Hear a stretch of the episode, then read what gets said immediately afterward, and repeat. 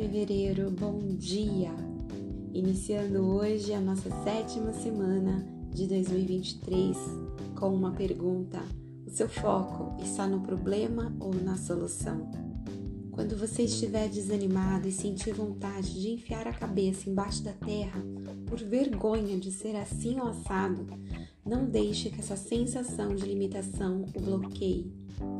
Tomar consciência de que algo não vai bem e precisa ser mudado já faz parte do processo de mudança e evolução.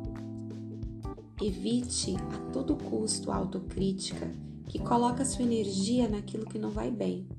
Em vez de se martirizar pelas coisas nas quais você não se sente competente para realizar, questione: para onde que eu estou olhando? Para onde?